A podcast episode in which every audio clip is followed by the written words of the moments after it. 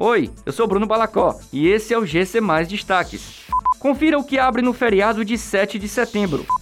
30 mil cestas básicas serão distribuídas em 60 municípios cearenses. Inscrições para Olimpíadas da Juventude seguem até o dia 12 de setembro.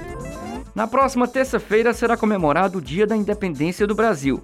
Em Fortaleza, a expectativa é que o comércio funcione novamente. Os shoppings da capital e as lojas de rua devem funcionar normalmente.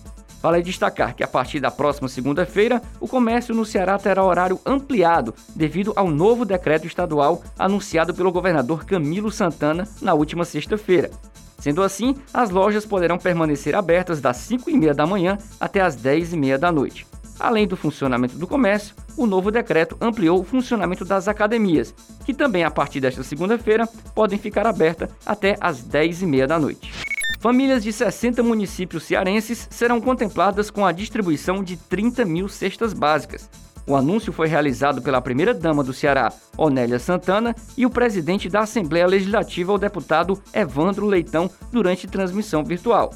Com a distribuição do governo do Ceará, a aquisição dos alimentos foi feita pela Assembleia Legislativa por meio de um projeto de lei da mesa diretora da Casa, aprovado pelos deputados e sancionado pelo governador Camilo Santana. Com a retomada das atividades esportivas presenciais, a Rede Cuca lançou a quinta edição das Olimpíadas da Juventude. O evento, com inscrições até o dia 12 de setembro, será realizado em outubro, reunindo 35 modalidades.